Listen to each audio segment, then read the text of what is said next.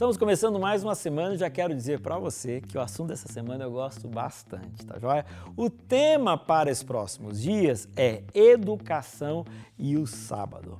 E na, no sábado, na lição de ontem, no conteúdo que vem trazendo ali, está fazendo uma afirmação muito interessante. É a afirmação de que na época da reforma, tanto Martin Lutero quanto Calvino, aquele pessoal todo, eles utilizavam da estrutura das faculdades, das universidades, como era antigamente, para poder disseminar as suas ideias principal, principalmente quando tinha a ver com a questão da reforma. E também na esteira desse pensamento, o autor da lição vem trazendo que na época dos valdenses, até um pouquinho antes ali da reforma, esse grupo que gostava demais da Bíblia, que acreditava na Bíblia, que inclusive viveu numa época que não existia a Bíblia escrita, eles pegavam parte da, da, da do, do cânon sagrado e eles copiavam, colocavam nas suas roupas e os valdenses mandavam seus filhos para dentro das universidades para a partir dali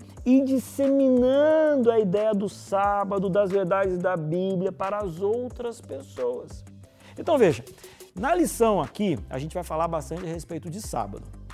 Mas eu acho que tem muito a ver esse negócio de universidade e faculdade, porque provavelmente parte de vocês que estão me assistindo, me vendo nesse momento, fazem parte desse universo.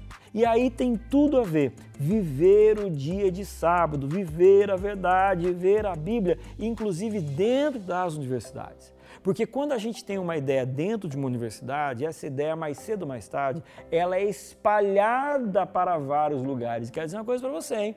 Hoje em dia, infelizmente, as nossas faculdades e universidades, elas não são locais que estejam disseminando ideias que têm o seu viés da Bíblia. Aí então, eu quero dizer que Deus tem chamado você Deus está chamando você que está fazendo um curso superior para que você tenha o mesmo DNA de testemunho de verdade, de exaltação do sábado dentro das universidades, como os valdenses fizeram isso no passado.